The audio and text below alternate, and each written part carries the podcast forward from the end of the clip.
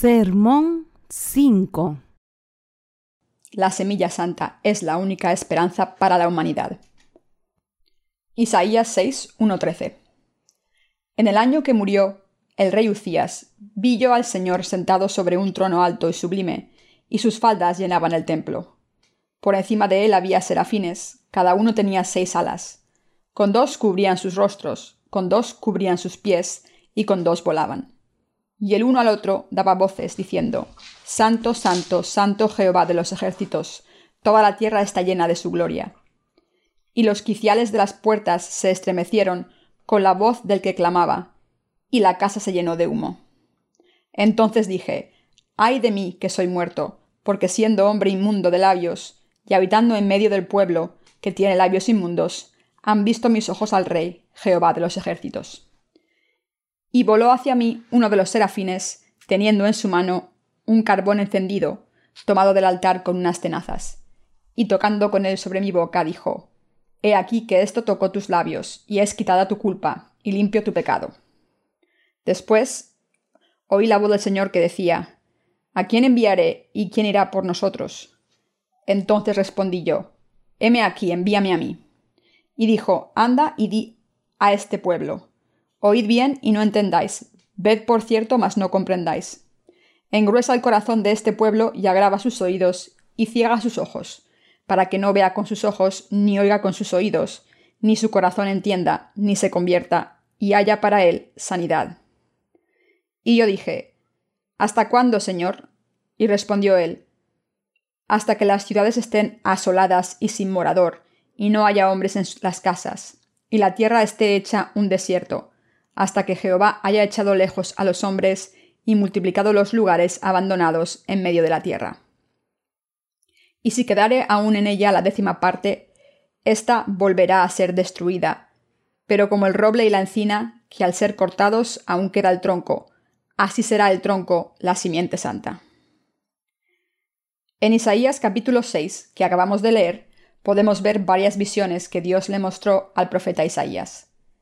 En estas visiones el profeta Isaías vio serafines, cada uno con seis alas. Con dos alas los serafines se cubrían la cara, con otras dos los pies, y con dos volaban. Se llamaban los unos a los otros y alababan a Dios diciendo, Santo, Santo, Santo, Jehová de los ejércitos, toda la tierra está llena de su gloria. Isaías 6.3. También podemos ver ángeles alabando a Dios de esta manera en el libro del Apocalipsis en el Nuevo Testamento. El profeta Isaías temblaba de miedo diciendo, Estoy acabado porque he visto al santo. Cuando se vio a sí mismo ante Dios, pudo ver que estaba maldito a muerte. Sin embargo, uno de los serafines tomó un carbón ardiente con las pinzas del altar, tocó los labios de Isaías con él y le dijo, Es quitada tu culpa. Cuando alguien se convierte en el enemigo de Dios, es difícil arrepentirse. Es difícil para los que se han convertido en enemigos de Dios arrepentirse y ser salvados. Cuando Dios dijo, ¿quién irá por nosotros? El profeta Isaías dijo, heme aquí, envíame a mí. Isaías 6:8. Entonces Dios dijo, engruesa el corazón de este pueblo y agrava sus oídos y ciega sus ojos, para que no vea con sus ojos, ni oiga con sus oídos, ni su corazón entienda, ni se convierta, y haya para él sanidad. Isaías 6:10. Cuando Dios miró al pueblo de Israel caído, quiso que regresaran a él y fueran sanados. Esto significa que era imposible que el pueblo de Israel se arrepintiese de su oposición a Dios y volviese a él. En otras palabras, Dios estaba diciendo que el pueblo de Israel tenía que cambiar y regresar a él, y que sin su sincero y verdadero arrepentimiento no podía resolver el problema de sus pecados solamente al pedirle a Dios que los perdonase. Este arrepentimiento insincero está muy equivocado. Así que si el pueblo de Israel regresaba a Dios sin arrepentirse completamente de su pecado, de levantarse contra Dios, solo para disminuir su sufrimiento, este arrepentimiento falso ofendería a Dios. Por tanto, lo primero que el pueblo de Israel tuvo que hacer fue arrepentirse de corazón de la rebelión contra Dios. Si regresaba a Dios sin verdadero arrepentimiento solo para tener una excusa, Dios no lo reconocería. Se merecería el juicio de Dios por el pecado de levantarse contra él. Dios juzga a los que juzga y concede su gracia a los que se la concede. Debemos recordar que Dios es justo.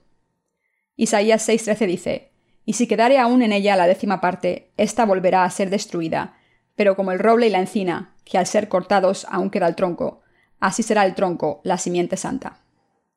Cuando Dios miró a su pueblo, no creyó que pudiese arrepentirse de su pecado de idolatría, volver a Dios y dejar de vivir una vida pecadora, adorando a ídolos y levantándose contra Dios. Aunque Dios le había dicho al pueblo de Israel que dejase de vivir esta vida, era imposible que parase. Imaginemos que el pueblo de Israel se arrepintió de su pecado de levantarse contra Dios y regresó a él. Entonces sería lógico que Dios lo perdonase de sus pecados y lo aceptase. Dios les había dado muchas oportunidades de arrepentirse. Sin embargo, siguieron negándose a arrepentirse del pecado de la idolatría. Esto se debe a que su deseo de rebelión de levantarse contra Dios estaba fundamentalmente arraigado en su corazón como un nudo, y se le había pasado a través de sus antecesores. En otras palabras, estaban viviendo la vida incorrecta porque habían nacido en este mundo con el deseo de desobedecer a Dios. Aunque el primer hombre, Adán, fue creado por Dios, cayó en la tentación del ángel caído que se levantó contra Dios.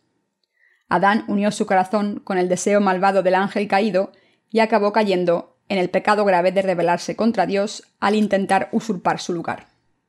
Así es como nuestro corazón y el de Adán cayeron bajo la influencia del enemigo de Dios. Por tanto, el pueblo de Israel en ese entonces debería haber admitido los pecados malvados que había heredado de Adán y haberse arrodillado ante Dios. Deberían haber reconocido que no podían escapar del juicio de Dios y regresar a él. Cuando nacimos en este mundo, heredamos el corazón rebelde que Adán tenía cuando pecó. Teníamos que darnos cuenta de que, como por naturaleza nacimos con el deseo de desobedecer y levantarnos contra Dios, pudimos recibir las bendiciones de Dios solo si admitimos nuestros pecados malvados ante Él. Los que vivimos en el presente también tenemos que reconocer los pecados que hemos cometido al levantarnos contra Dios. Ustedes también tienen que admitir a Dios que cuando nacieron en este mundo, su corazón ya tenía el deseo de levantarse contra él, y que ustedes habían vivido con este deseo. Por tanto, todos los seres humanos deben regresar a Jesucristo, el Salvador de la humanidad, y reconocer el Evangelio del agua y el Espíritu que se nos ha dado por la gracia de salvación. Todos los seres humanos deben admitir que han heredado el pecado de Adán y han vivido como enemigos de Dios hasta el presente deben pedirle a Dios con humildad que les dé misericordia. Los seres humanos deben regresar a Dios y arrepentirse de verdad para ser sanados de sus pecados fundamentales que cometieron cuando estaban levantándose contra Dios. También deben darse cuenta de que es imposible regresar a Dios sin confesar que por naturaleza son enemigos de Dios. Para que todos nos arrepintamos verdaderamente ante Dios y seamos salvados de nuestros pecados, debemos primero tener la fe que reconoce la autoridad de Dios, su santidad y su honor. Ustedes también deberían admitir ahora que su corazón tenía el deseo de levantarse contra Dios.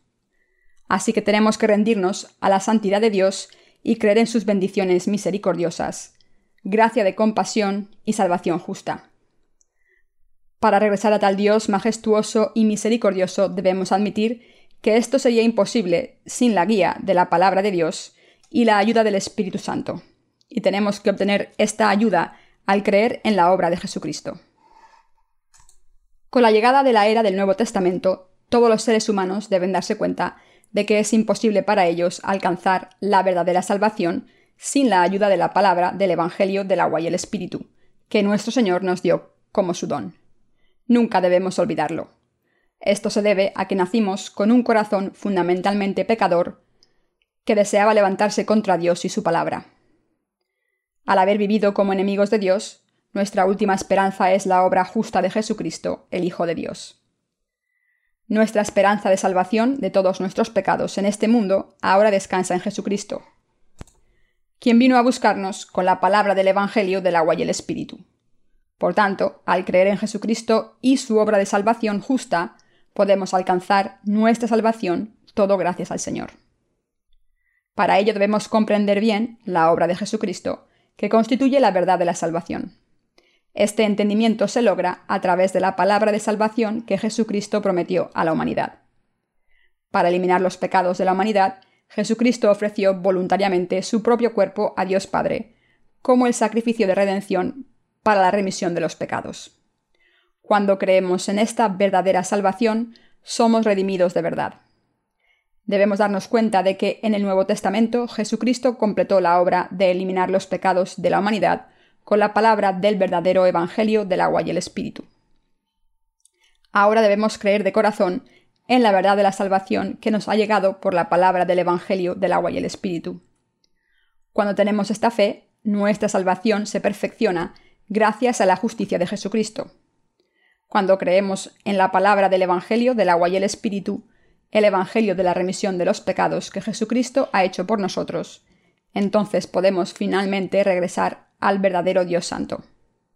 Entonces podemos finalmente regresar al Dios Santo que nos creó, alabar su justicia y vivir para siempre.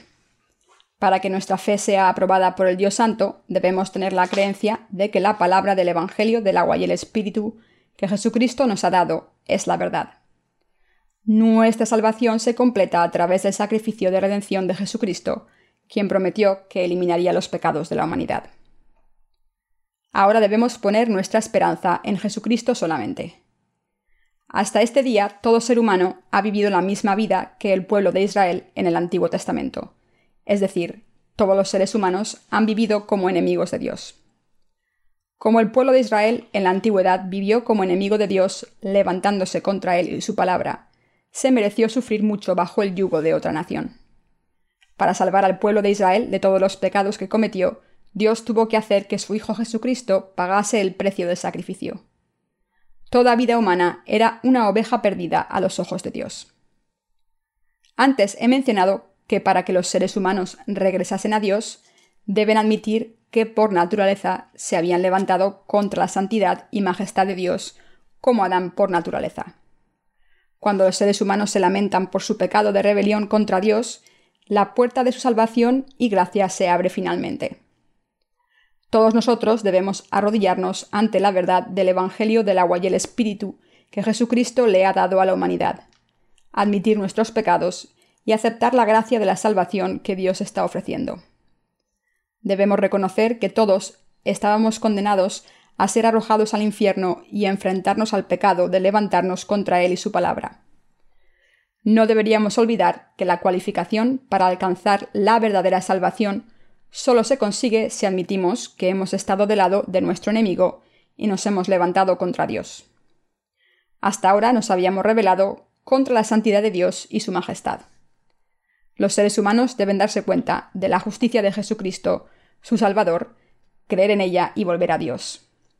Solo entonces es posible recibir la gracia de la salvación que Dios está ofreciendo. Habíamos vivido como enemigos de Dios, y para ser salvados de todos nuestros pecados, era indispensable darse cuenta de la verdad de la salvación que Dios nos ha dado por nuestro bien. Al haber nacido en este mundo, Jesucristo, el único Hijo de Dios Padre, fue bautizado por Juan el Bautista para cargar con todas las iniquidades de la humanidad y derramó su sangre valiosa en la cruz. Necesitábamos la fe para creer que este bautismo de Jesús y su sangre eran la ofrenda del sacrificio de redención que el Señor ofreció para eliminar nuestros pecados. El Evangelio del agua y el Espíritu redime nuestros pecados, y la fe en este Evangelio es lo que necesita la raza humana. Cuando creemos en esta verdad de salvación, que Jesucristo, Dios mismo, completó cuando vino al mundo hace dos mil años, somos liberados de todos los pecados que nos habían mantenido en la oscuridad hasta ahora. Esto significa que la verdadera salvación que Dios le ha dado a la humanidad empieza y termina con el Evangelio del agua y el Espíritu, escrito en la palabra de Dios. Debemos darnos cuenta de que la salvación de nuestros pecados se alcanza por fe en la palabra de Dios. Dios dijo aquí, Así será el tronco, la simiente santa. Isaías 6:13. Todos los pecadores que viven en este mundo pueden alcanzar la salvación solo si creen en el sacrificio justo de Jesucristo, quien es la semilla santa. Esta fe es la única esperanza para todos los que siguen siendo pecadores hasta hoy. Podemos encontrar la verdadera esperanza solo si creemos que el Señor ha cumplido la verdadera remisión de los pecados con la verdad del Evangelio del agua y el Espíritu. La revelación de Dios de profeta Isaías habla de su gracia de salvación que vendría en el Nuevo Testamento. Todos los seres humanos habían caído en el pecado, pero la palabra del Evangelio del agua y el Espíritu los salvaría de todos los pecados, y Jesucristo daría este Evangelio a quien creyese en él. El que todos estemos bendecidos para convertirnos en los propios hijos de Dios o no, depende de si creemos o no de todo corazón en el verdadero Evangelio del agua y el Espíritu que Jesucristo nos ha dado como nuestra remisión de los pecados. La humanidad no puede alcanzar la salvación al confiar en las religiones del mundo. Los seres humanos deben darse cuenta de que es imposible ser salvados de los pecados confiando en una religión mundana. Las religiones de este mundo enseñan que la gente puede ir al reino de los cielos cuando muere, solo si tratan sus pecados con sus propias buenas obras. Creen que la única manera de resolver el problema de sus pecados es ser virtuoso y hacer buenas obras. Confían en sus propios pensamientos, pensando que si se arrepienten de los pecados malvados que surgen de su corazón y mente, y viven una vida recta, pueden escapar de todos esos pecados. Al creer en sus buenas acciones, en vez de creer en Dios y su palabra, piensan en vano que pueden llegar al cielo con sus buenas obras. No podrían estar más equivocados. Incluso cuando la verdadera palabra de la salvación de Dios se les ofrece, no se dan cuenta. De esta manera, los religiosos creen que sus pecados son tratados poco a poco, mientras se arrepienten de sus transgresiones. Esta es una creencia trágica. Incluso en las comunidades cristianas muchas personas piensan que sus pecados son eliminados poco a poco, mediante la gracia de Dios, cuando se deciden a no pecar de nuevo y ofrecen oraciones de penitencia paso a paso. Para mí, estas oraciones de penitencia ofrecidas por los cristianos no son diferentes de las religiones del mundo. En otras palabras, estos cristianos están simplemente practicando una vida religiosa con los mismos pensamientos que otras personas religiosas de este mundo. Con el paso del tiempo verán por sí mismos cómo su fe religiosa se evapora y acaba en un fracaso total. Para que estos cristianos confundidos se arrepientan de todos los pecados que han cometido hasta el presente, al levantarse contra Dios, deben volver a la palabra del Evangelio del agua y el Espíritu que Jesucristo nos ha dado. Sin fe en esta palabra del Evangelio del agua y el Espíritu, es imposible arrepentirse de los dogmas erróneos. Deben darse cuenta de que todos esos esfuerzos que han invertido en sus oraciones de penitencia para ser librados de todos sus pecados son completamente inútiles. ¿Por qué? Porque por naturaleza todos los seres humanos nacieron con pecados fundamentales para levantarse contra Dios. También se debe a que no pueden evitar cometer estos pecados en el futuro. Para librar a los pecadores de sus pecados, el Salvador de la humanidad ofreció el sacrificio de la salvación en nuestro lugar a través del Evangelio del agua y el Espíritu. Y creer en esto es la única manera de que todos los seres humanos se arrepientan del pecado, de rebelarse contra Dios y regresen a Él. La humanidad puede regresar a Dios solo si cree en la obra de la salvación que Jesucristo hizo para eliminar sus pecados. La esperanza de la humanidad descansa solamente en Jesucristo. Solo queda una esperanza para todos los seres humanos, y es creer en la obra de la salvación de Jesucristo como la gracia de su salvación. La fe es su única esperanza. A través del bautismo que recibió de Juan el Bautista, Jesucristo cargó con los pecados de la humanidad que se había levantado contra Dios en su propio cuerpo de una vez por todas. Pagó el precio de todos los pecados de la humanidad al ser crucificado hasta morir, cargando con los pecados del mundo, y así le ha dado nueva esperanza a la humanidad. Jesús es el Salvador que nos ha dado verdadera esperanza a los seres humanos que creen en esta verdad de salvación. Al venir a este mundo, cargando personalmente con los pecados de los pecadores sobre su cuerpo, derramando su sangre en la cruz mientras cargaba con los pecados del mundo y levantándose de entre los muertos de nuevo, Jesucristo ha completado la salvación de la humanidad. El Señor ha permitido la remisión de los pecados y la nueva vida a todos los que creen de corazón en la obra justa que ha completado por nosotros. Por tanto, debemos darnos cuenta al creer en la verdadera palabra del Evangelio de Salvación que ha venido por el agua y el Espíritu, que podemos ser salvados de todos los pecados que hemos cometido hasta el presente contra Dios. Creemos en la palabra del Evangelio del agua y el Espíritu que Jesús nos ha dado, pero en el pasado no sabíamos cómo recibir la verdadera salvación por fe, porque durante mucho tiempo habíamos sido encarcelados por el pecado de levantarse contra Dios. La gracia de salvación para la humanidad se hizo posible gracias al bautismo, a través del cual Jesucristo cargó con sus pecados, el sacrificio que hizo en la cruz y el poder de su resurrección. Ahora la única manera de que seamos salvados de nuestros pecados es nuestra fe en la obra justa de la salvación que Jesucristo hizo para eliminar nuestros pecados cuando vino al mundo hace dos mil años. La justicia de Jesucristo solamente es la verdadera esperanza para todos los seres humanos. Cuando creemos que Jesús aceptó todos los pecados de los pecadores a través del bautismo que recibió en el río Jordán, cuando vino a este mundo, podemos ser salvados de una vez por todas de todos los pecados que se han acumulado en nuestros corazones hasta el presente. En otras palabras, somos salvados de todos los pecados del mundo de una vez por todas cuando creemos que Jesucristo eliminó todos los pecados de este mundo de una vez por todas, al ser bautizado por Juan el Bautista en el río Jordán, y cuando nuestros corazones tienen fe en esta verdadera palabra de salvación. Nuestra salvación empieza y se completa con la fe en la justicia de Jesucristo. Solo cuando creemos en la obra de redención de Jesucristo podemos convertirnos en hijos de Dios. Dicho de otra manera, cuando la Biblia dice que Jesucristo sería la semilla santa en este mundo, significa que Jesús plantaría a la humanidad con la palabra del Evangelio del agua y el Espíritu, la palabra de salvación, y que completaría la verdadera salvación por todos los que creemos en este Evangelio.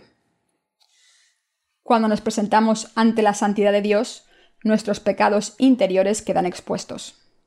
Entonces podemos darnos cuenta de que somos pecadores que deben estar en la presencia del trono del juicio de Dios por nuestros pecados.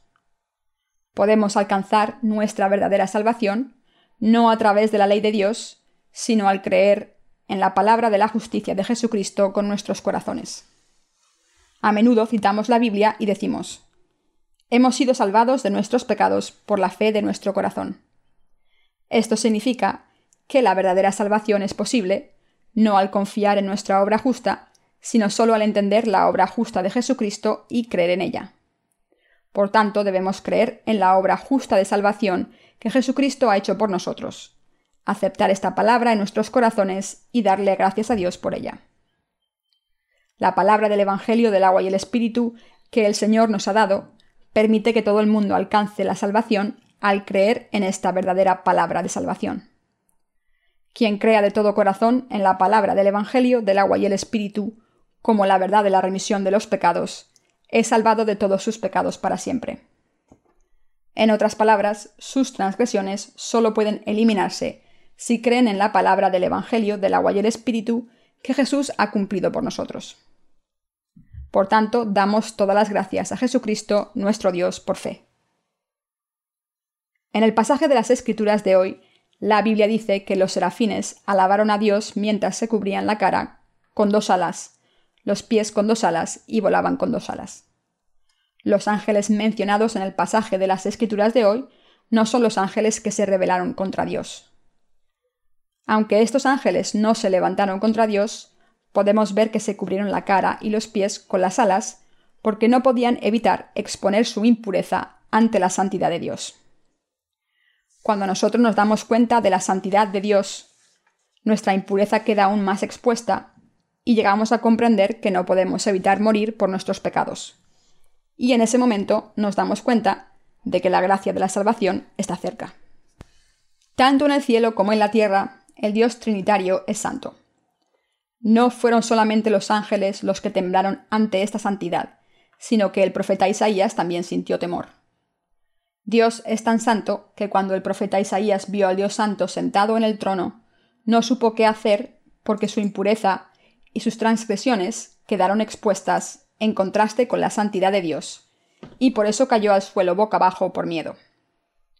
Como el profeta Isaías sabía que ver, como mero ser humano, al Dios santo significaría su ruina, confesó, Ay de mí que soy muerto, porque siendo hombre inmundo de labios, y habitando en medio de pueblo que tiene labios inmundos, han visto mis ojos al Rey, Jehová de los ejércitos. Isaías 6:5. Si los seres humanos con labios impuros viesen al Dios Santo en persona, se darían cuenta de que son seres sucios y malditos que no tienen otro remedio que morir ante Dios. Esto se debe a que mientras que Dios es más santo de lo que pueden describir las palabras, nosotros somos pecadores y despreciables. No podíamos evitar morir por todos nuestros pecados. Cuando reflexionamos acerca de la santidad de Dios, nuestra naturaleza humana es tan vil, sucia, malvada y triste que estamos obligados a darnos cuenta y admitir que no podemos evitar el juicio de Dios. Esto es lo que nos enseña el pasaje.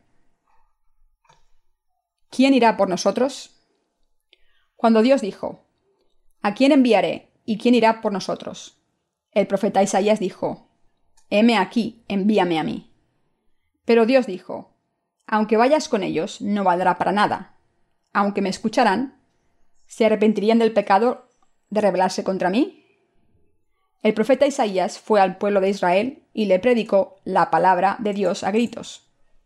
Al haber recibido la revelación de Dios, habló del Evangelio de Salvación de Jesucristo, que no se vio hasta la era del Nuevo Testamento, a través de su profecía, no solo a sus generaciones, sino también a las generaciones actuales. En particular, el profeta Isaías habló en detalle de la forma en que Jesucristo volvería a esta tierra, qué tipo de Salvador sería y cómo nos salvaría al tomar nuestros pecados sobre su cuerpo y cargar con la condena en la cruz. De todos los profetas del Antiguo Testamento, el profeta que habló más acerca del Evangelio de Jesucristo no es otro que el profeta Isaías. Pero a pesar de esto, Dios dijo, El pueblo de Israel no se arrepentirá, aunque se lo grites. Es imposible que se arrepientan de su acto de rebelión contra mí, vengan a mí por su propia voluntad y sean sanados de todos sus pecados. Esto se debe a que sus corazones ya habían rechazado a Dios y se negaban a arrepentirse de su rebelión contra Dios. Sin embargo, Dios sabía que si renovaba sus corazones, lo reconocerían como su Dios y Salvador.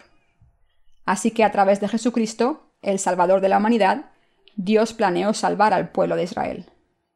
Dios está esperando a una hora, sabiendo que llegarán a creer en su justicia y así serán salvados de todos los pecados, y alabarán a Dios. Por eso Dios le dijo al profeta Isaías que a no ser que el corazón del pueblo de Israel fuese renovado, no tendría ninguna expectativa para él. Hay una lección importante que debemos recordar aquí, y es que deberíamos tener las mismas expectativas cuando intentamos evangelizar a los enemigos de Dios. La palabra de Dios se aplica de la misma forma en el presente, es adecuado que prediquemos la verdad del Evangelio del agua y el Espíritu, la palabra de Dios de profecía, a los que están en contra de Dios. Sin embargo, aquellos cuyos corazones están en contra de Dios no aceptan su palabra, aunque se la prediquemos.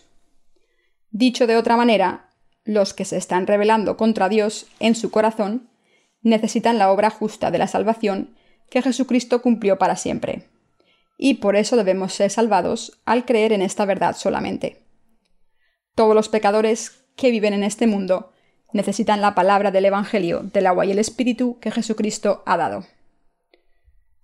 Como nuestro Salvador Jesús nos dijo que es indispensable para nosotros predicar la verdad del Evangelio del agua y el Espíritu a todos los pecadores que creen en la verdad de la salvación, hoy en día, cuando los testigos predican el Evangelio verdadero a los pecadores, tienen el deber de predicar la palabra del Evangelio, que fue cumplida con la verdadera palabra de Dios, escrita en el Nuevo y Antiguo Testamentos. Y todos los pecadores que escuchan esta palabra pueden ser salvados solamente si reconocen y creen que la palabra de Dios del Evangelio del agua y el Espíritu es lo único que puede salvarlos. Si predicásemos por nuestras experiencias espirituales o añadiésemos nuestros pensamientos carnales, las almas que nos escuchan se arruinarían. Si un testigo predica algo que no sea la verdad de la salvación, entonces los que escuchan a este testigo se desvían del verdadero camino de la salvación creado por Dios. No debemos convertirnos en testigos insensatos que acaban de matar a las almas, que podrían haber sido salvadas. Los que arruinan la obra de la salvación que salva a las almas de las personas son los que predican el cristianismo solo como una religión, sin conocer la palabra del Evangelio del agua y el Espíritu.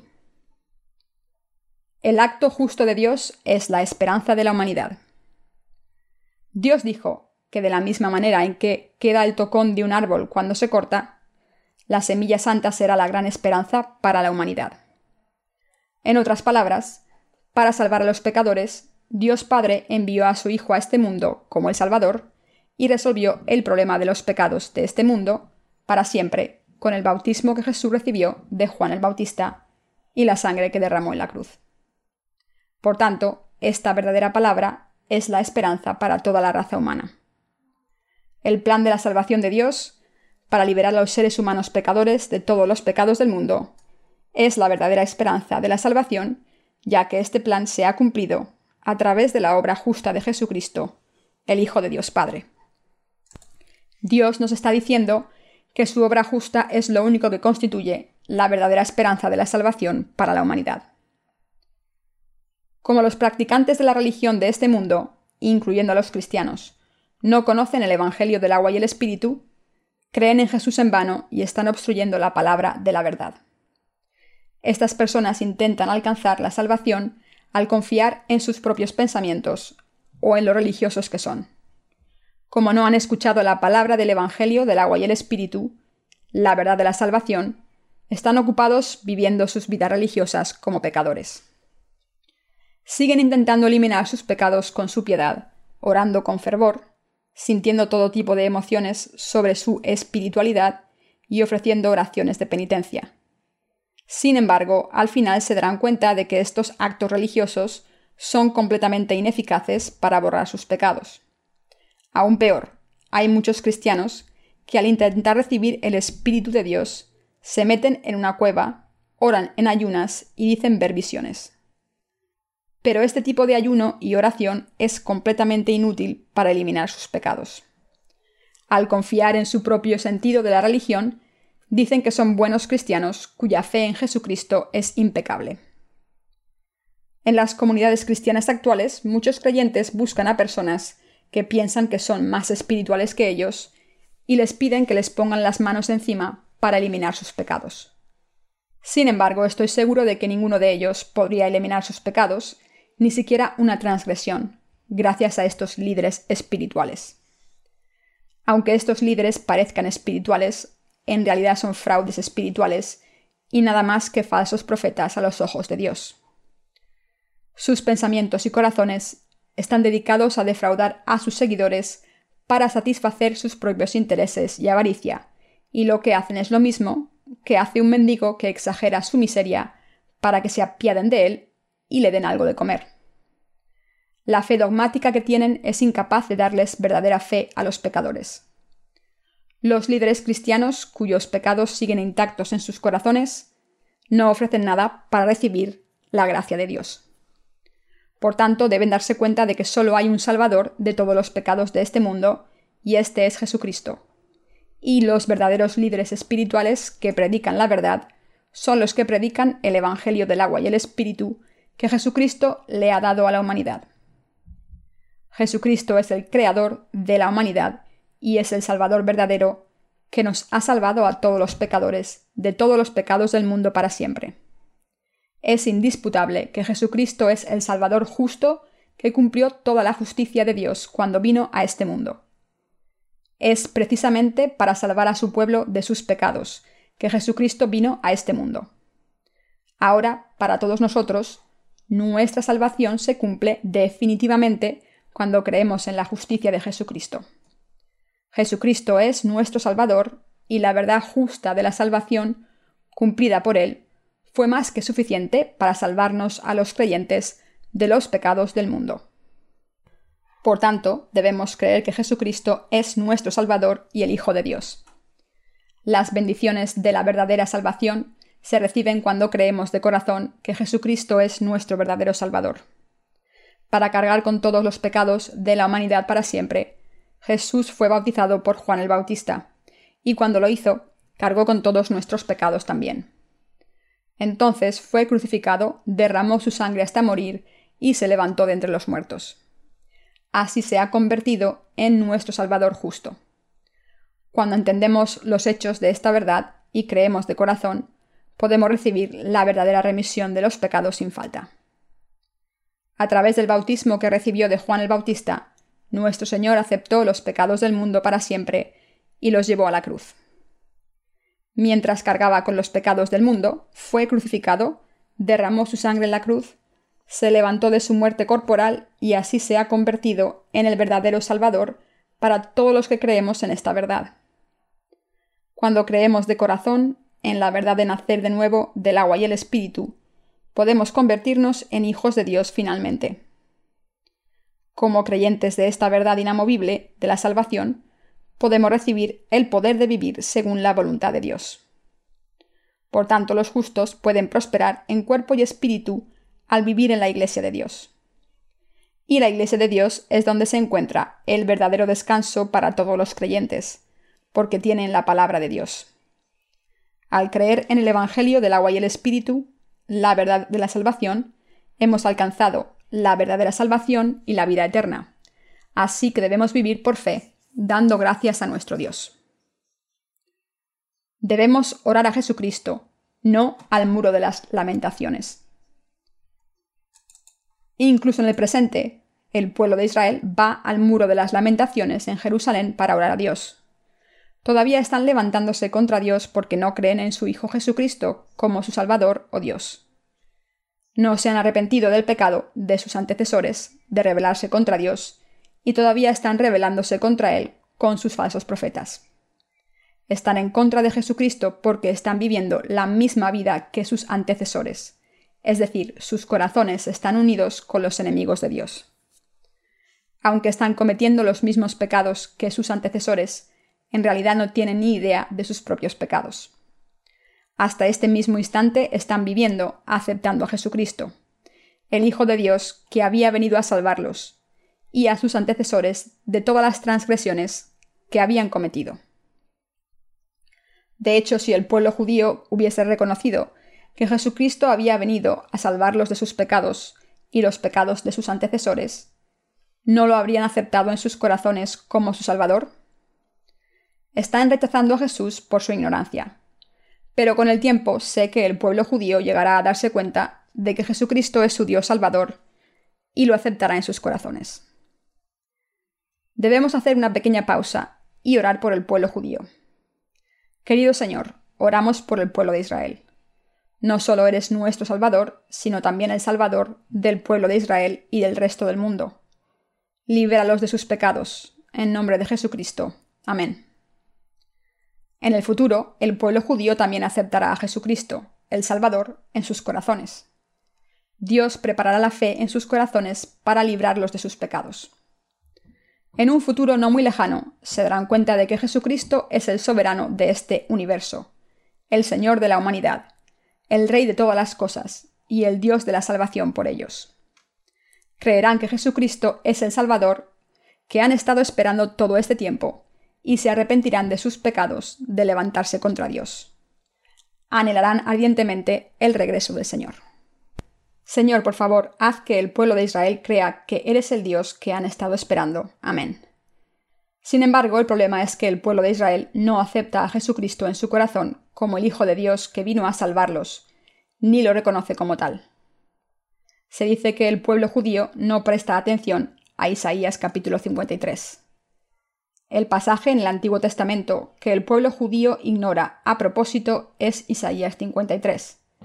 Esto se debe a que Isaías 53 revela que Jesucristo es el Salvador. Se debe a que este pasaje habla de la venida de Jesús y de cómo Jesús, como Cordero del Sacrificio del Antiguo Testamento, cargaría con los pecados de este mundo para siempre y sufriría por estos pecados. Está escrito aquí para que el pueblo judío lo entienda. Isaías 53 profetiza cómo Jesús vendría a este mundo y se sacrificaría por la salvación de la humanidad.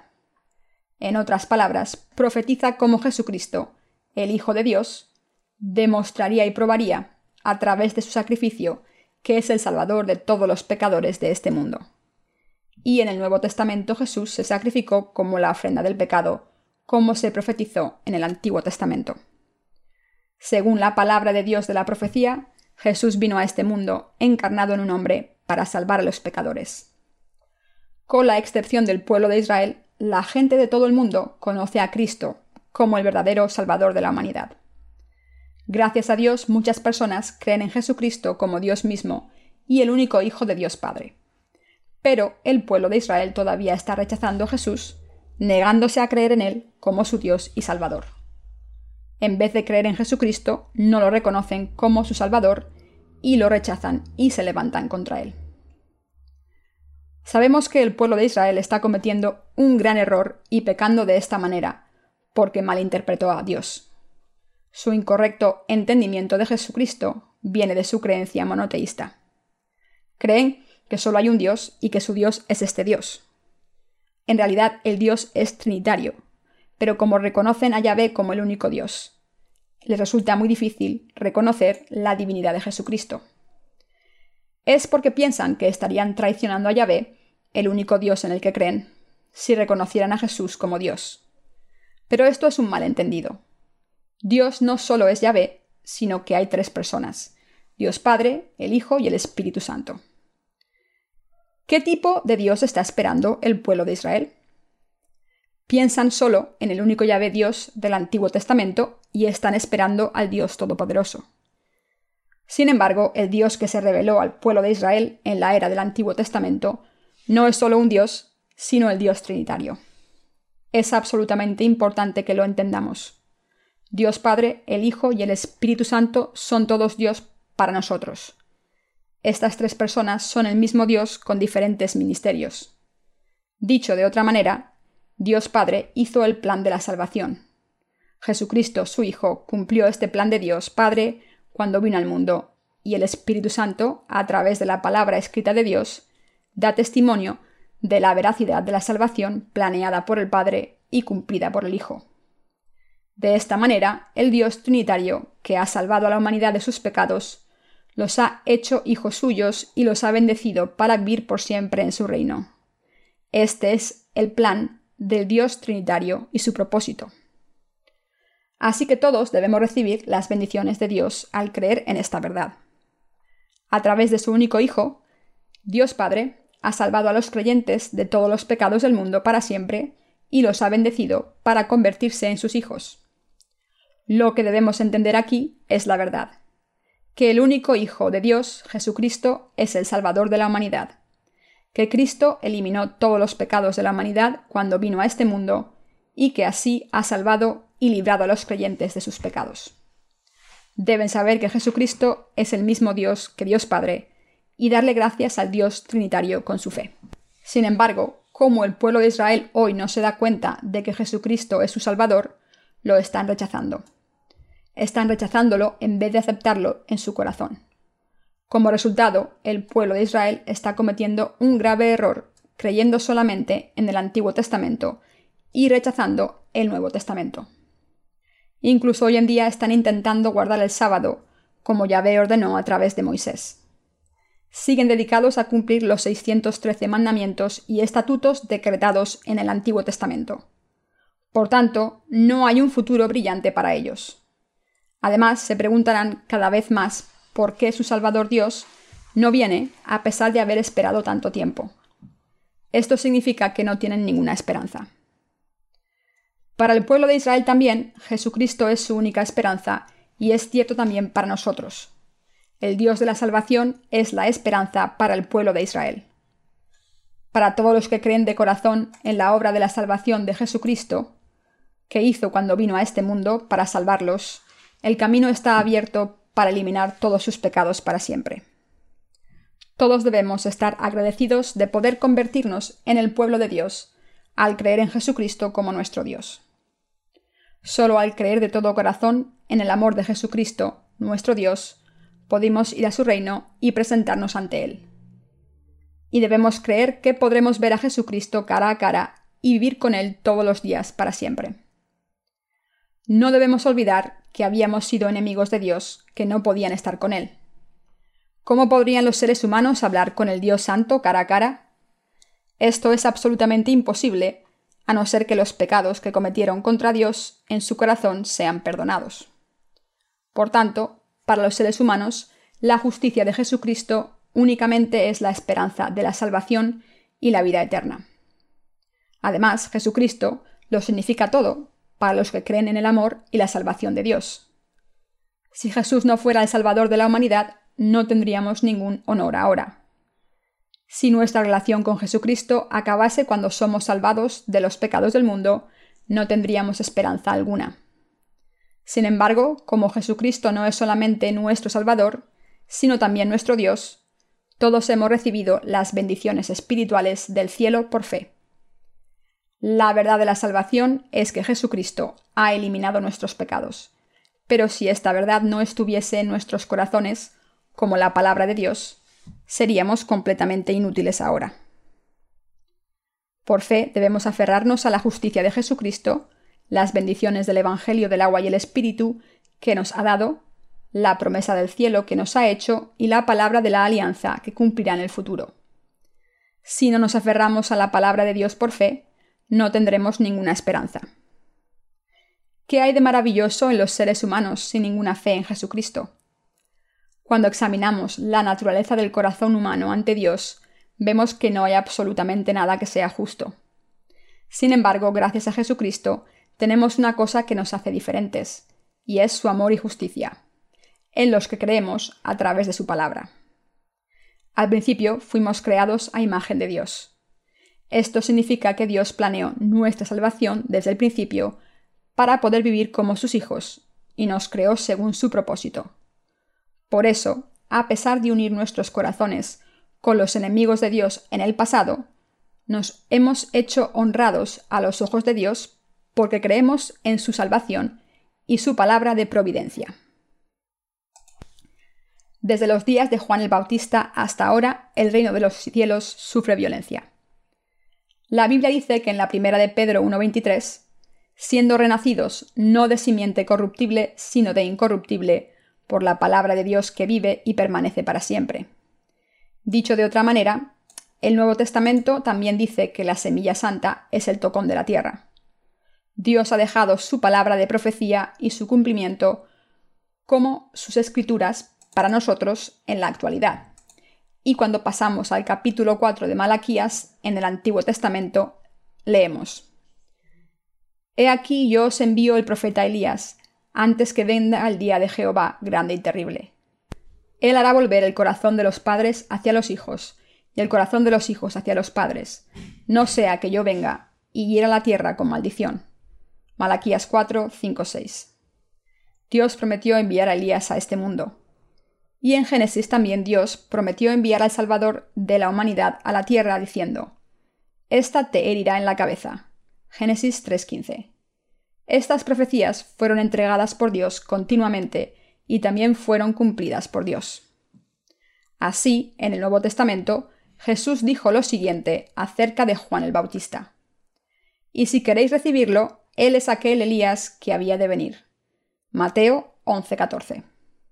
Jesús también habló del ministerio de Juan el Bautista, diciendo, Desde los días de Juan el Bautista hasta ahora, el reino de los cielos sufre violencia, y los violentos lo arrebatan. Mateo 11:12. Aquí cuando Jesús dijo que el reino de Dios sufre violencia desde los días de Juan el Bautista y que los violentos lo toman por la fuerza, estaba diciendo que Juan el Bautista pasaría los pecados de la humanidad a su cabeza. Desde entonces los pecados de este mundo serían pasados al cuerpo de Jesucristo a través de su bautismo. Al haber sido bautizado por Juan el Bautista de esta manera, Jesús cargó con estos pecados del mundo a la cruz. Está escrito en Juan 1.29. El siguiente día vio Juan a Jesús, que venía a él, y le dijo, He aquí el Cordero de Dios que quita el pecado del mundo. El reino de los cielos se les entrega a todos los creyentes desde los días de Juan el Bautista, es decir, desde el momento en que Juan el Bautista pasó los pecados de este mundo a través del bautismo y desde cuando Jesús derramó su sangre en la cruz y se levantó de entre los muertos. Por eso el reino de los cielos sufre violencia de los creyentes.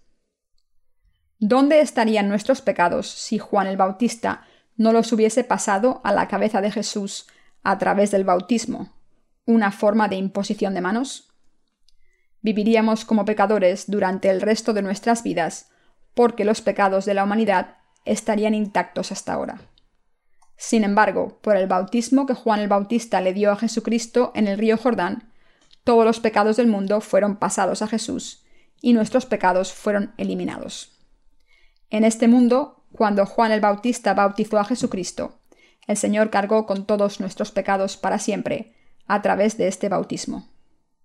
Después de esto, precisamente porque Jesucristo cargó con los pecados de este mundo de esta manera, fue a la cruz y derramó su sangre hasta morir.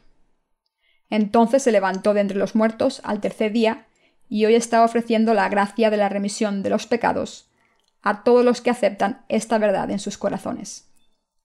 En otras palabras, el Señor nos ha dado el don de la verdadera salvación a los creyentes del Evangelio del agua y el Espíritu en la actualidad. Jesucristo es la semilla santa de la que habla la Biblia en el Antiguo y Nuevo Testamentos, y nos ha salvado a través de su obra justa. Por eso llamamos a Jesucristo nuestro Salvador. Jesucristo también se llama el Logos en la Biblia.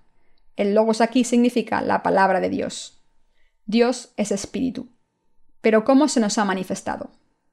Se nos ha manifestado a través de su palabra escrita. Dicho de otra manera, Dios es el Logos, la palabra, es decir, la palabra es Dios.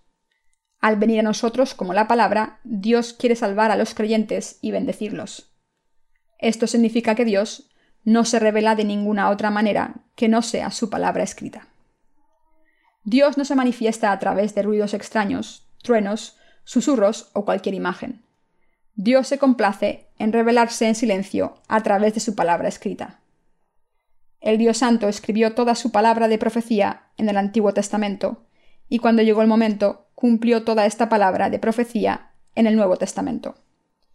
Así es como Dios se nos ha revelado. Como Dios ha hablado a todos los seres humanos a través de su palabra santa, la compilación completa de esta palabra de Dios se llama las Escrituras. Dios nos habló a través de esta palabra escrita. Dios nos está diciendo a través de su palabra escrita. Cargaré con vuestros pecados de una vez por todas al ser bautizado por Juan el Bautista. Seré condenado por todos vuestros pecados al ser crucificado hasta morir, mientras cargo con estos pecados del mundo. Me levantaré de entre los muertos y os salvaré completamente a todos los que creéis en mí. Si simplemente creéis a través de mi palabra escrita, que os he salvado de esta manera, seréis salvados de todos vuestros pecados, sea cual sea la condición de vuestra alma. Si simplemente admitís vuestros pecados ante mí, reconocéis que seréis destruidos por vuestros pecados, y creéis de corazón que os he salvado de todos ellos, seréis mi pueblo. Ahora podéis ser salvados de vuestros pecados, venir al Dios Santo y a mí con confianza y vivir cara a cara conmigo, sin ninguna vergüenza. Creer en lo que os estoy diciendo y meditad acerca de mi palabra. Entonces seréis bendecidos para entrar en el cielo. A través de su palabra, Dios nos habló de todo lo que hizo por nosotros, y todo ha sido cumplido según esta palabra. Como Dios ha hablado a través de la palabra escrita, de ahora en adelante nuestra esperanza depende de Dios y su palabra escrita. La palabra de Dios contiene las promesas que Dios le hizo a la humanidad. Y como habló Dios, cuando llegó el tiempo, Jesucristo vino a nosotros. Y como Dios dijo en el Antiguo Testamento, el Señor cumplió nuestra salvación de los pecados del mundo para siempre en la era del Nuevo Testamento. Nuestra salvación depende de lo que Dios dijo e hizo. Por tanto, aparte de la fe en la palabra de Dios escrita, no necesitamos hacer ninguna obra. Crean en la palabra de Dios escrita en el Antiguo y Nuevo Testamentos crean en los sermones que explican la palabra de Dios. La bendita remisión de los pecados de Dios entra entonces en sus corazones. Dios vino a este mundo para salvar a su pueblo de sus pecados, y a la edad de treinta Jesucristo recibió el bautismo de Juan el Bautista. En aquel entonces Jesús dijo, Deja ahora, pues así conviene que cumplamos toda justicia. Entonces le dejó, Mateo 3:15. Y cumplió toda la justicia de Dios para siempre al ser bautizado por Juan el Bautista. Este es el significado del bautismo que Jesús recibió de Juan el Bautista. A través de su bautismo, Jesucristo tomó todos los pecados en su cuerpo para siempre. Y como Jesús cargó con todos los pecados del mundo al ser bautizado, pudo llevarlos a la cruz. Está escrito en Juan 1.29. He aquí el Cordero de Dios que quita el pecado del mundo. Como Jesús cargó con los pecados del mundo a través de su bautismo de esta manera, y como derramó su sangre en la cruz mientras cargaba con ellos, nos ha dado vida nueva a todos los que creemos en Él. Jesús completó toda su obra de salvación en la cruz, y se levantó de entre los muertos. La Biblia dice, Yo soy la resurrección y la vida, el que cree en mí, aunque esté muerto, vivirá. Juan 11:25. Jesús mismo nos dijo que es el Señor de la resurrección. A través de esta palabra escrita hemos llegado a conocer a este Dios de la resurrección. A través de la palabra de Dios hemos llegado a creer en Él y a través de esta fe hemos recibido la vida eterna. Ahora podemos convertirnos en hijos de Dios por nuestra fe obediente en la palabra del Evangelio, del agua y el Espíritu. Por tanto, gracias a nuestro Dios y su palabra escrita, ahora tenemos verdadera esperanza. Es imposible que la humanidad encuentre ninguna esperanza sin Jesucristo y la palabra escrita de Dios. Esto se debe a que solo Dios nos puede traer la verdadera salvación y la esperanza del cielo. Lo que debemos entender aquí es que nuestro Dios y su palabra escrita solamente son la fuente de la verdadera esperanza para la humanidad. Como la palabra que Jesucristo nos dio tiene el poder, pudo traernos la remisión de los pecados y la vida eterna. Al contrario que los seres humanos, Dios tiene todo el poder. Al contrario que los meros mortales, Dios tiene todo el poder de la salvación. Jesucristo tenía el poder de librar a toda la humanidad de los pecados del mundo. Jesucristo tenía el poder de venir a este mundo encarnado en un hombre, aunque Él es Dios mismo, y tenía más que suficiente poder para cumplir la palabra de la alianza que nos dio. Como Salvador de todos los pecados, pudo librarnos de todos los pecados.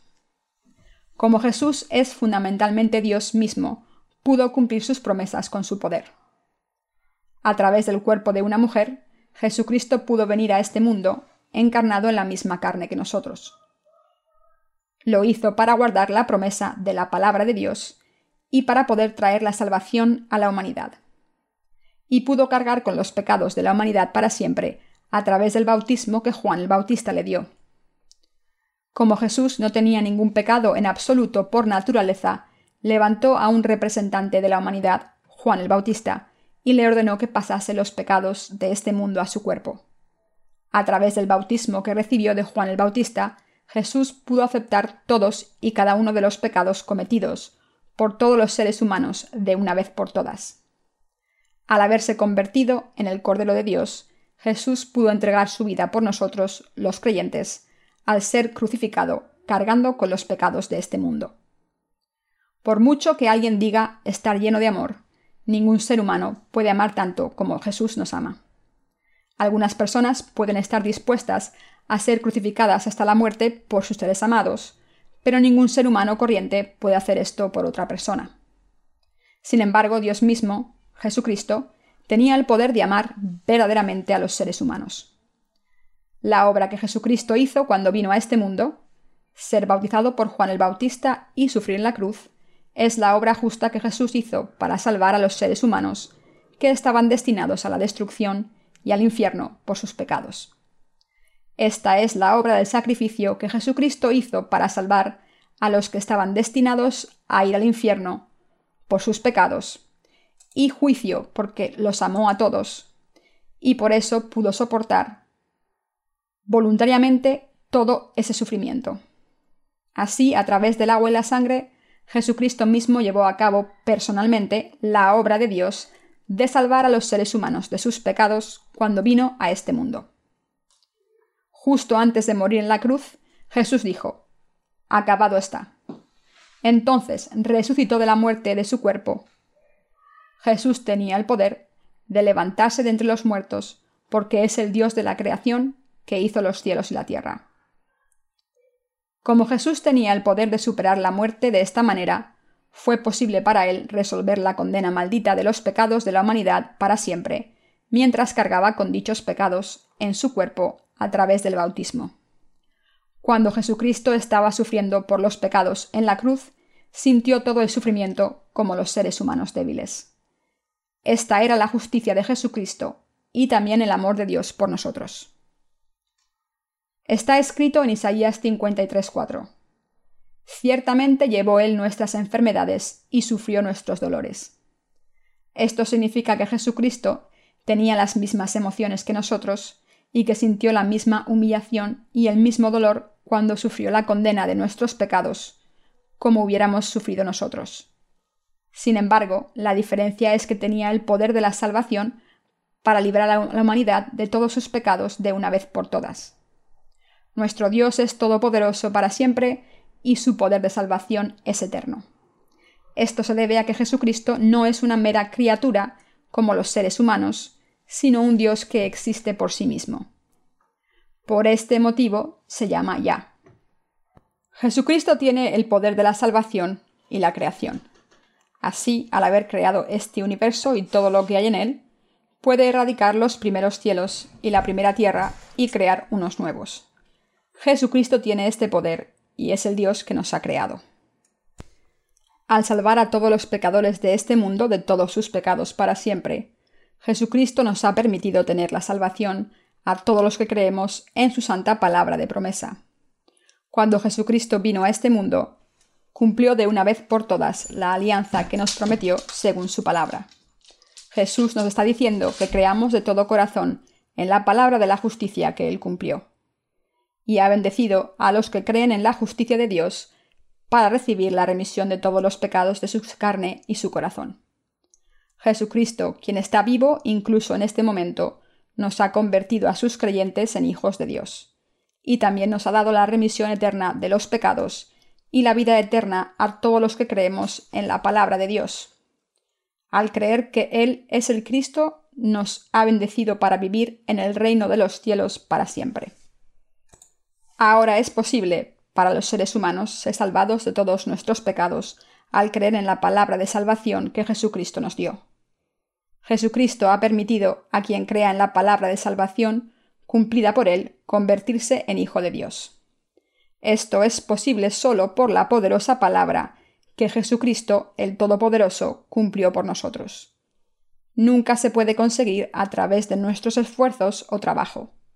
Solo Jesucristo es el verdadero Dios para todos los que creemos en el Evangelio del agua y el Espíritu a través de su palabra. No solo nos ha salvado a los que creemos en el Evangelio del agua, la sangre y el Espíritu, sino que también nos ha dado la vida eterna. Y ha revelado esta verdad en detalle a través de su palabra. Por culpa de nuestros antecesores, Adán y Eva, que se unieron al enemigo de Dios, todos estábamos destinados a ser malditos por Dios. Sin embargo, Dios vino a nosotros y prometió que nos salvaría personalmente. Y según esta promesa, el Señor nos ha liberado a todos los que creemos en la palabra del Evangelio del agua y el Espíritu de los pecados de este mundo. De esta manera, aunque estábamos destinados a ir al infierno por nuestros pecados, nuestro Señor Jesucristo nos ha salvado de los pecados del mundo y la condena de estos pecados de manera justa para siempre. Como Jesucristo nos ha salvado de manera justa, adecuada y recta, y como el Señor ha demostrado que ha salvado a los que creen en su verdadera palabra de todos los pecados del mundo para siempre, incluso Satanás está sin palabras ante su obra de salvación. La justicia maravillosa de Dios se refiere al hecho de que ha salvado a todos los seres humanos de sus pecados de manera completamente justa. En otras palabras, la justicia de Dios significa que Dios mismo pagó el precio de los pecados de la humanidad al ser bautizado, derramar su sangre y levantarse de entre los muertos, y que ha cumplido la salvación de los pecados para todos los que creen en esta verdad. Esta es la justicia y el amor de Dios para todos los que creemos en el Evangelio del agua y el Espíritu. Dicho de otra manera, Dios no salvó a la humanidad con prejuicios o de manera injusta. ¿Cómo de maravillosa es la salvación justa de Dios para la humanidad? No es fácil para los seres humanos ser justos. Por mucho que intenten ser justos con todo el mundo, a menudo no lo son. En nuestras vidas diarias tan ocupadas, no solemos tener consideración por los demás, y como resultado surgen malentendidos. De esta manera nuestra injusticia queda expuesta inevitablemente. Esto se debe a que somos humanos. A menudo acabamos con resultados injustos, aunque no es nuestra intención, y hacemos lo que podemos para ser justos, porque tenemos debilidades humanas. Así que a menudo les pido a los líderes de nuestros equipos que sean justos y equilibrados cuando asignan diferentes tareas a diferentes trabajadores. A través de nuestra fe en la palabra justa de Dios Todopoderoso, es decir, Jesucristo, hemos sido salvados de todos los pecados del mundo. Jesucristo vino a buscarnos con amor y nos bendijo para nacer de nuevo del agua y el Espíritu, y hemos sido salvados de nuestros pecados al creer en su amor y salvación. Nuestra salvación dependió de la justa salvación de Jesucristo. Pudimos ser salvados de todos los pecados del mundo por fe, porque creímos en su justa obra de salvación. El Señor nos prometió que cuando creemos en la justa salvación que cumplió por nosotros, nos daría el derecho a convertirnos en hijos de Dios. De la misma manera pudimos convertirnos en hijos de Dios al creer en la justicia de salvación cumplida por Jesucristo. Hemos recibido la remisión de los pecados al creer de corazón en la palabra de Dios escrita. Incluso en este momento no hay pecados en nuestros corazones. Si alguien cree en la justa salvación que Dios ha cumplido, quien tenga esta fe estará sin pecados para siempre. Nuestros pecados no son eliminados con tan solo intentar controlar nuestra mente aunque tenemos muchas debilidades en nuestra carne, como el Señor aceptó nuestros pecados al ser bautizado por Juan el Bautista, derramó su sangre hasta morir en la cruz, se levantó de entre los muertos, y así ha borrado todos nuestros pecados de una vez por todas, nuestra fe en esta justa salvación es más que suficiente para que Jesucristo se convierta en nuestro Dios y Salvador. Por esa razón es simplemente imposible que los creyentes en la verdad del Evangelio del agua y el Espíritu, el Evangelio de la salvación justa, tengan ningún pecado. Por tanto, la esperanza de toda la raza humana descansa en la semilla santa, es decir, Jesucristo y su palabra. ¿Cuál sería la semilla santa? Es la palabra de Dios, y esta palabra se refiere a la justicia de Jesucristo, quien vino a este mundo encarnado en un hombre. La Biblia dice, Pero como el roble y la encina, que al ser cortados aún queda el tronco, así será el tronco, la simiente santa. Isaías 6:13. Nos convertimos en hijos de Dios al creer en su palabra, que ha venido por el Evangelio del agua y el Espíritu. Y aquellos que ahora creen en la palabra del Evangelio del agua y el Espíritu, estamos predicando la palabra del Evangelio de Dios que constituye la semilla santa de este mundo. Y gracias a la palabra del Evangelio que estamos predicando ahora, la gente puede darse cuenta por fe de la verdad de salvación que Dios ha cumplido. Los justos están predicando la semilla santa, es decir, la obra de Jesucristo, y Dios ha permitido que nadie que crea en este Evangelio gracias a la obra de los justos sea arrojado al infierno por sus pecados. Esto significa que Dios ha cumplido la salvación de todo el mundo para que pueda ir al cielo si cree en la justicia de Jesucristo.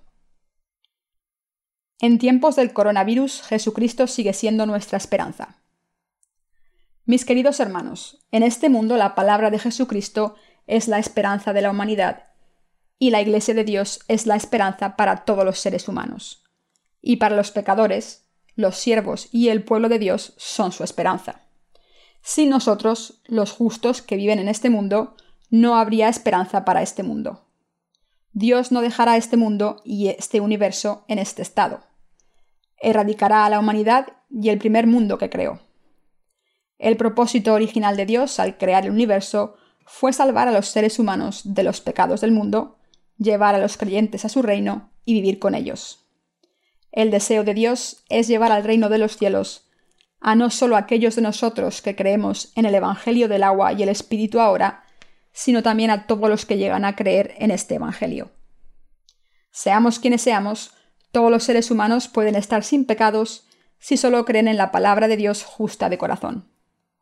Dios ha cumplido la salvación de manera justa para que quien crea en su justicia pueda entrar al cielo. Ha permitido que todos los seres humanos se conviertan en sus hijos solo si creen en su justa salvación de corazón. Nos ha bendecido a todos para que podamos vivir con el Dios Santo. El profeta Isaías y los ángeles no pudieron evitar temer por su vida ante la santidad de Dios cuando estaban ante su presencia, y nosotros también estábamos en la misma situación. Sin embargo, Dios ha hecho justos como Él es justo a los que creen en el Dios Santo y la justicia de Jesucristo. Esto significa que aquellos de nosotros que creemos en la justicia de Dios podemos vivir con Él por nuestra fe. Así que debemos vivir con gratitud, dando gracias a Jesucristo por su justicia, porque es la esperanza de este mundo. Aunque estamos viviendo en tiempos del coronavirus, Jesucristo es todavía la esperanza para los creyentes. Cuando el mundo está sumido en la confusión, nuestra esperanza no está en ninguna otra parte. Tampoco se encuentra en nuestro cuerpo. Su esperanza no se encuentra en su coeficiente intelectual, inteligencia o habilidades. Nuestros cuerpos se marchitarán con el paso del tiempo. Somos tan frágiles que centrarnos en una sola tarea puede dejarnos exhaustos antes de poder hacer otra cosa. Así que sin Jesucristo y su palabra no tenemos verdadera esperanza. Sin embargo, todavía tenemos una esperanza porque creemos en la palabra justa del Dios Santo. Tenemos esta esperanza porque hemos aceptado la palabra justa de la salvación de Dios en nuestros corazones. A pesar de vivir en tiempos del coronavirus, todavía tenemos esperanza en que Jesucristo está con nosotros. Los que creemos en la justicia de Dios tenemos esperanza porque estamos predicando su palabra de salvación a la humanidad atrapada en el pecado. Esto significa que la gente de este mundo tiene esperanza porque está viviendo en la misma era que los justos. Cuando conocen a los justos, encuentran la verdadera esperanza de la salvación.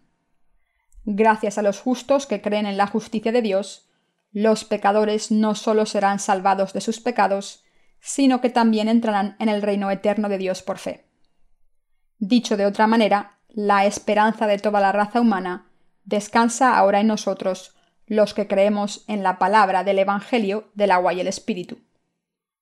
La verdadera esperanza de todo ser humano se encuentra en la palabra del verdadero Evangelio Santo y verdadero de Jesucristo. La humanidad no puede encontrar la verdadera esperanza de la salvación en ninguna otra parte. Tenemos esta esperanza de salvación gracias a la justicia de Jesucristo. Cuando oramos a Dios y pensamos que estamos pidiendo lo imposible, podemos tener esperanza al poner nuestra fe en Dios. Le pedimos a Dios que nos dé lo que necesitamos cuando le oramos, diciéndole que tenemos fe en su palabra, que Dios mismo nos dijo que se lo pidiésemos y que creemos que nos dará todo lo que necesitamos, nos protegerá y nos bendecirá. En la era del Antiguo Testamento, la esperanza solo estaba puesta en Dios Padre, pero en el Nuevo Testamento podemos orar a Dios Padre y a Jesucristo. Jesús dijo en Juan, ¿No habéis orado en mi nombre? Os contestaré cuando oréis en mi nombre. Por eso oramos a Jesucristo. Cuando oramos siempre decimos al final de la oración, oramos en el nombre de Jesucristo. Decimos esto al final de cada oración precisamente porque Jesús es nuestra esperanza, nuestro verdadero Salvador y nuestro Dios. Por nuestra fe en Jesucristo nuestro Dios, podemos entrar en su presencia. Como hemos recibido la remisión de los pecados y las bendiciones del Dios Santo al creer en su palabra, oramos en el nombre de Jesucristo. Como Jesús nos ha salvado de todos los pecados del mundo para siempre, cuando oramos le decimos, oramos en el nombre de Jesús. Gracias a nuestra fe en Jesús, nuestro Salvador, podemos salir a la presencia de Dios Padre. Como Jesucristo nos ama y ha borrado nuestros pecados, nuestra fe en Él es indispensable. La fe en la palabra de Jesucristo trae verdadera esperanza a la humanidad y a cada uno de nosotros. Todos creemos en Jesucristo como nuestro Dios.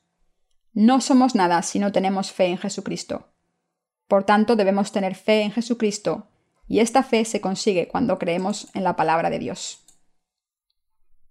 En tiempos del coronavirus también debemos tener fe en la palabra de Jesucristo. Mientras vivimos en estos tiempos del coronavirus, debemos tener fe en la palabra de Jesucristo. Por nuestra parte, deberíamos tomar todas las precauciones necesarias, como llevar mascarillas y practicar el distanciamiento social seguro para estar a salvo del coronavirus. Además de esto, todo lo que tenemos que hacer es vivir por fe en la palabra de Dios. Si estamos nerviosos o preocupados, debemos orar a nuestro Dios y vivir por fe. Tengo la esperanza de que Dios nos proporcionará medicamentos eficaces también. ¿No resolverá Dios este problema? Los que oran a Dios al poner su fe en su palabra serán protegidos por Él. Cuando llegue su tiempo, Dios contestará nuestras oraciones y resolverá nuestros problemas.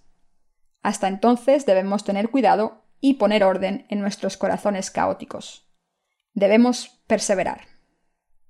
Nuestra esperanza está en Jesucristo y en su santa palabra. Jesucristo es su Salvador y el mío, y también es nuestro pastor. Es el Rey del amor para todos los que creen en su obra justa de la salvación. Jesús es el Rey de Reyes, pero por encima de todo, es el Rey del amor para nosotros. Para los que creen en Jesucristo, esta debe ser una confesión de fe.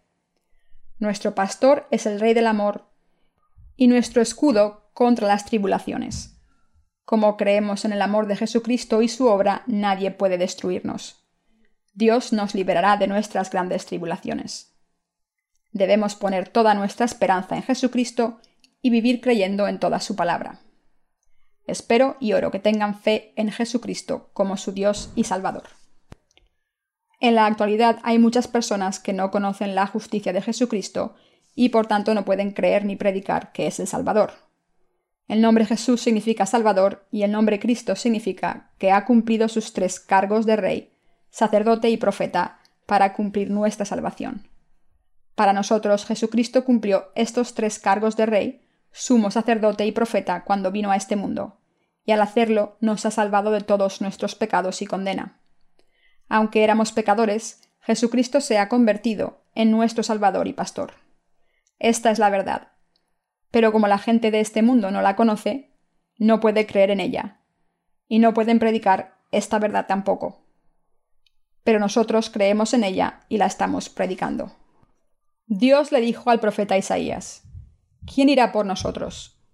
Cuando Isaías dijo yo iré, Dios dijo, aunque vayas y prediques, estas personas son tan corruptas que no creen en mi palabra. ¿Cómo van a alcanzar nuestra salvación?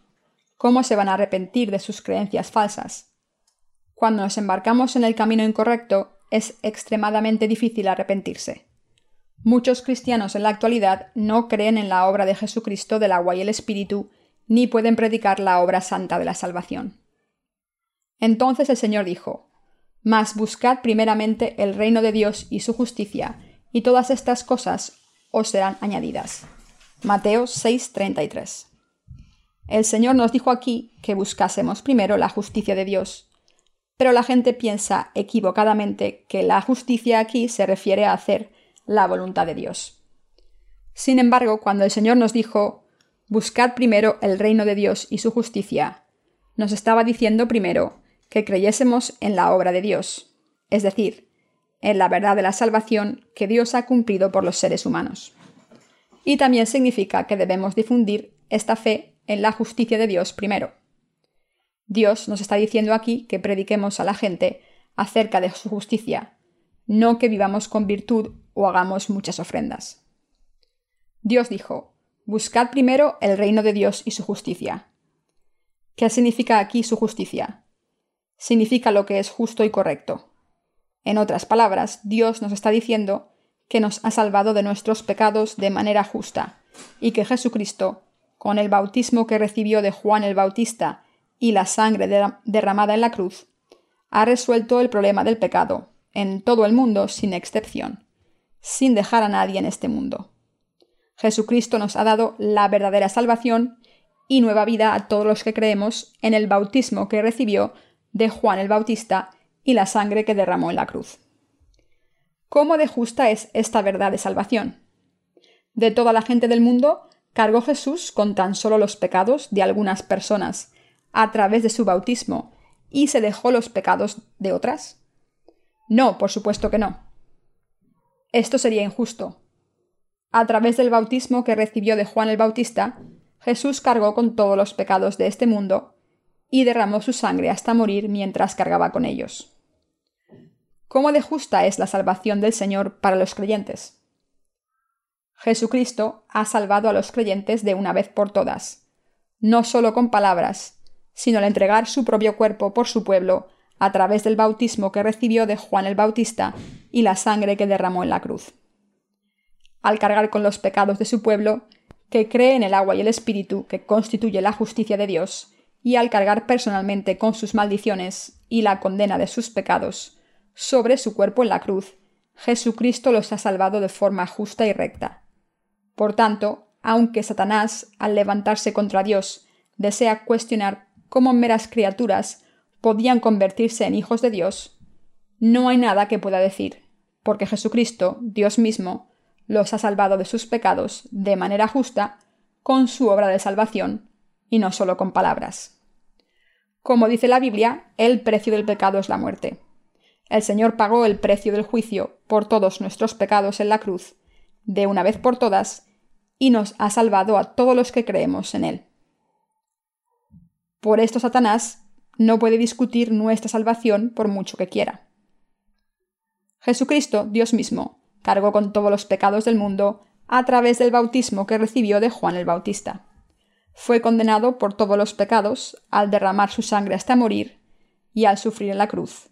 Se levantó de entre los muertos y así ha completado la obra de salvación para librarnos para siempre. Así que, ¿cómo podríamos quejarnos y decir que hay algo de malo con la obra justa de la salvación que Jesucristo llevó a cabo en este mundo? ¿Quién podría decir que lo que el Salvador de la humanidad ha hecho es injusto? Nadie en absoluto puede refutar a Jesucristo. El apóstol Pablo testifica en Romanos 8. Si Dios está con nosotros, ¿quién puede estar contra nosotros? No hay tribulación, persecución o criatura que pueda estar contra nosotros la verdadera palabra de Dios que están escuchando ahora no puede escucharse en cualquier sitio, sino solo en la Iglesia de Dios. Esta era presente verá muchos cambios, pero aún así, el fin del mundo no vendrá demasiado rápido. ¿Cuándo vendrá entonces?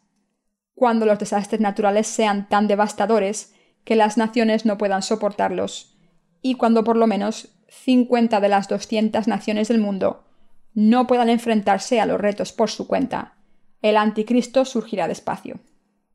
Cuando la situación sea tan difícil, podrán decir, es el tiempo para que aparezca el anticristo, el enemigo de Dios. Es hora de que este enemigo de Dios sea arrojado al infierno con sus seguidores. El enemigo de Dios luchará esta última batalla desesperada y hará todo lo posible para reunir y engañar a tantas personas como sea posible deben creer en esto.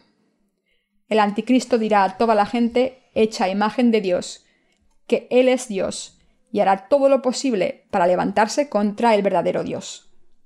Reunirá a la gente para que se levante contra el Dios justo una vez. Sin embargo, en aquel entonces Jesucristo, el Salvador, regresará a este mundo y eliminará a todos sus enemigos con la palabra de su boca. Cuando el fin de los tiempos esté aquí, Dios regresará a este mundo y los juzgará con su poderosa palabra. Por tanto, para los creyentes de la palabra del Evangelio del agua y el Espíritu, nuestra esperanza está en el cielo, y gracias a nuestra fe en la palabra de Dios, estaremos bendecidos para entrar en el reino de los cielos como personas espirituales. Espero y oro sinceramente que todos se den cuenta de lo bendita que es nuestra fe en la palabra del agua y el Espíritu y qué bendita palabra están escuchando ahora. Junto con todos ustedes, alabo a Dios y le doy todas las gracias para siempre. Dios estará con nosotros siempre. Aleluya.